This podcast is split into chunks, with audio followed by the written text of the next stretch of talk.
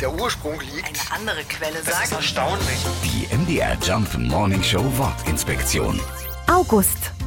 Der Sommermonat hat seinen Namen dem römischen Kaiser Augustus zu verdanken. Das war allerdings ein ziemlich wildes Hin und Her. Denn nach Kaiser Augustus kam Kaiser Commodus und für zwölf Jahre bis zu seinem Tod im Jahr 192 wurde auch der Monat nach ihm benannt. Danach hat sich dann aber wieder der August bis heute durchgesetzt. Andere Namen für den August gab es aber auch und gibt es teilweise immer noch. Zum Beispiel der Ernting oder Erntemond, passend zur sommerlichen Erntezeit. Die MDR Jump Morning Show Wortinspektion. Jeden Morgen um 6.20 Uhr und 8.20 Uhr und jederzeit in der ARD Audiothek.